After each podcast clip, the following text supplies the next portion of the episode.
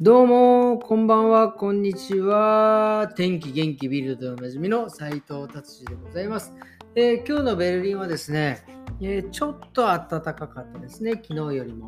えー、どれぐらい暖かかったというと、え1度です。すごいですね。1度の違いが分かる男になってきましたよ、とうとう。この、この、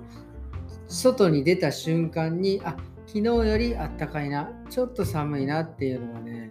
とうとう分かる男になってきましたね。っていうことです。じゃあビルド行ってみましょう。えー、ビルビルドですね、えー、ベラルーシの難民の方たちが、えー、ドイツに来るためにですね、ポーランドを越えなきゃいけないんですけど、そのポーランドの国境でですね、まあ小競り合いですよね。まあその、なんか手榴弾を投げたりとか、まあいろいろ、えー、ポーランドの、えー、軍隊の方たちが、まあ、催涙弾を投げたり、ね、して攻防するなどですね、まあ、こういうことをね、してこう、ベラルーシから逃げたいという人たちがたくさんいるんですよね。この、なんていうんですかね、この、まあ僕もドイツに来て二十何年ですけども、やっぱりドイツに来てから、やっぱりそういうヨーロッパのそういう戦争だったり難民だったりとかっていうね、えー、話を話というかニュースをやっぱり本当によくあの見見たり聞いたりするんですけどあの日本にいた時はもう全く思わないんですよね。なんだろう。あ、遠いどっかの国でやってんななんつってるぐらいなんですよ。でもやっぱりこのヨーロッパに来てそれがすごく身近に感じるっていうのはいやなんだろうな。これはあのまあうんまあ、いいのかいいとか悪いとかいう問題ではなくてものすごいいろんな問題世界で起きている問題とかがこうすごく自分の自分的に考えられる状況っていうのがえー、自分の考えとかっていうのがはっきり、えー、できるっていう感じですかね。ちょっとざっくりですけど。日本にいるとまああのねそういうことをこう肌で感じることってないからあんまりあの意識しないんですけどこっちにいるとそうやって例えばですね難民の人たちがルーマニアからルーマニアじゃないどこだあのえー、ルロシアじゃなくて、やばいな、忘れた、ね、難民の方が来たりとかしてですね、でうちの下の子の小学校の、えー、の子にですの学校に入ったり来てくる、あのその難民の、ね、子供たちが来るわけですよ。うん、あの今日5人、5人その難民の人が入ってきたよつって、全員あの名前はモハメドだけどね、なんつってね、そのモハメド君とかが普通に入ってくるわけですよ。なんかそういうこう身近に本当に感じるので、あの本当にいろいろ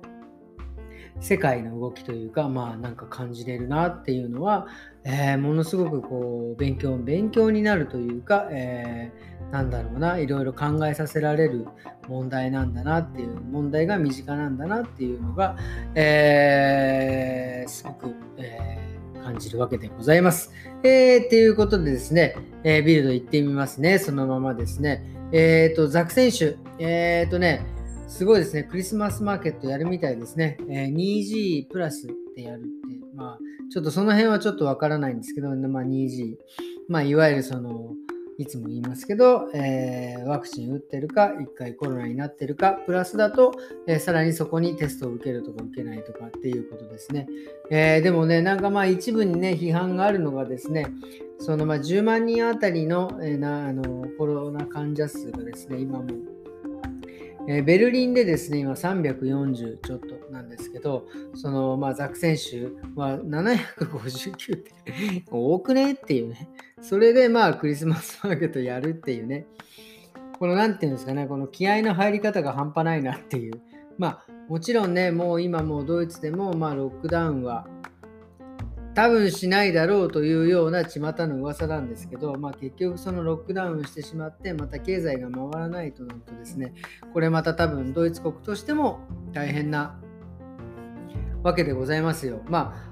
僕ら的に言えばね、もう本当にまあ、うそのまあ、うちのリンクヘアデザインの美容院の話をするとですね、やっぱりその、え、2G になりました。いわゆるそのさっきも言った、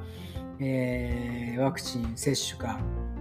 コロナになった人しかもう室内のところに入れないということが決まってからですね、やっぱりなんとなくその来,、えー、来週からですけどもですね、予約の入りがね、やっぱりすごく少なくなってきたんですよね。その、なんて言うんですか、あのやっぱりそういうみんなコロナとかやっぱりもうねこの冬ドイツ増えているということで意識しててねその少なくなってるわけですよ。でまあロックダウンになるとですねまあもちろんそのもう何日から営業しないでください。でパーンと突然決まってですねでその閉めた期間はまあ国がちょっと保証してくれたりするわけですよでももう、もうそれも2回、3回やっていくうちにベルリン州にもね、もうドイツ国にもその税金がのもうお金がなくなるわけですよ。そうするとどうなるかっていうと、もうロックダウンしないわけですよね。その規制だけ厳しくして。でそうするとですね、うちらはですね、その、えお客さんは来ないは、さらには、えその何、えー、普及金、えー、コロナのその助け金とかっていうのももうなくなるわけですよ。もう本当にこれ、あの、な、あの、なんですよ、飼い殺し的な感じですよね。だからね、これは本当にあのもうちょっと、えー、深く受け止めてですね、これなんとかしなきゃいけないなっていうのはね、まあ、焦りはあるんですけどもですね、えー、正直言って、まあ、そこまで、まあ、あの本音で言えばそこまで焦ってないっていう。これなんでかっていうとですね、えー、っと、いいですかね、お話ししても。ちょっとだけ若干長くなりますけど、まあなんでまあ、ざっくり言うとですね、やっぱりうち、2008年にリンクやデザインオープンしてですね、ほんと3年ぐらい本当にもうお客さん一っ子一人来ないわけですよ。もう来たとしても、あの、なんだろう、来たとしてもですね、お前の店は高えんだよなんてのが、文句言いに来るドイツ人とかですね、もうしまいにはもう電話もならないから自分の携帯電話でですね、お店に電話して、もうつながるつながるなんてね、もう電話線が切れてんじゃねえかなんていうことを、ね、疑ったりとかして。で、そういうやっぱりね、そういう不安とか、まあそういう、本当にね、あの光がないトンネルを走ってる感じですよね。まあだからそういうのをねやっぱりこう経験してしまうとですねまあまあなんかどうにかなるだろうとも思うしそのもうポジティブなことを考えれば、まあ、人間誰しも不安なことってあるわけですよ。もうその不安はねもう不安をね引きずっててももうしょうがないのであのもうとにかくポジティブなことをもうとにかく考えて過ごしていくとですねまあまあなるようにしかならないので結局その不安もなんかなくなりまあたまにふわっとくるんですよ。このままお客さん来なくなったらどうしようみたいな。でもそんなのはねもうねもうあの楽しいことを思うあのあのなんていうんですか？えー、ポジティブに考えてですね、今やれる仕事を一生懸命楽しくしたらですね、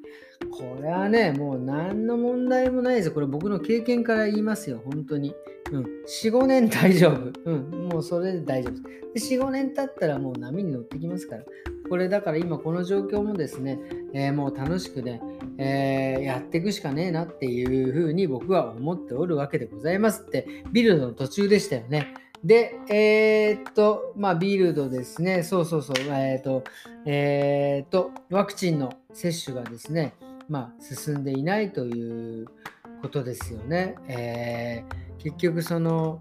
えー、まあね、そのワクチンを打ちたくないという人たちが、まあ、ベルリンとかドイツはね、えー、ヨーロッパでも3番目ぐらいに多いということでですね、まあ、えー、まあ、その気持ちもね、わからないでもないですよ。やっぱり結局、あの何をね打たれてるかわからないから嫌だって、まあ、僕の場合も何を打たれてるか教えられてもわからないのでねあれなんですけどもね、まあ、結局その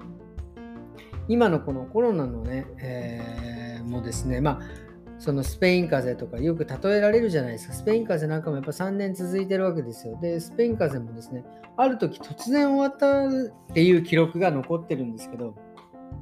これも何がえー、で、なんで突然そんな亡くなったかっていうことですね。結局日本が今、その今ものすごい感染者数が減ってるっていうのは一説にはですね、結局そのデルタ株だ、なんちゃら株だっていうそのコロナもいろいろ変化していくわけですよ。で、その変化していくとですね、なんかその、これもよく本当によくわかるもうざっくりですよあのそのやっぱりそのウイルス同士がなんかね殺し合うらしいんですよそのデルタ株と何々株がなんか殺し合ってですねほんで結局なくなるみたいな風な感じで、えスペイン風邪もさっとなくなったっていうのもね、えー、記録されているのでですね。まあそのコロナもねそうなるとは限りませんがですねまああのさっきの不安の話じゃありませんがこれも絶対いつか終わりますからあの今ねそのそれを見据えて楽しく目の前にあることをやるまあもしくはこれが終わった、コロナが終わった後の世界をですね、えー、考えて、それの準備をするとか、もうね、楽しいこと考えましょう。うん、それしかない。うん、っていうことでですね、今日はこれで終わりにしたいと思います。えー、それではですね、えー、また明日よろしくお願いします。さよなら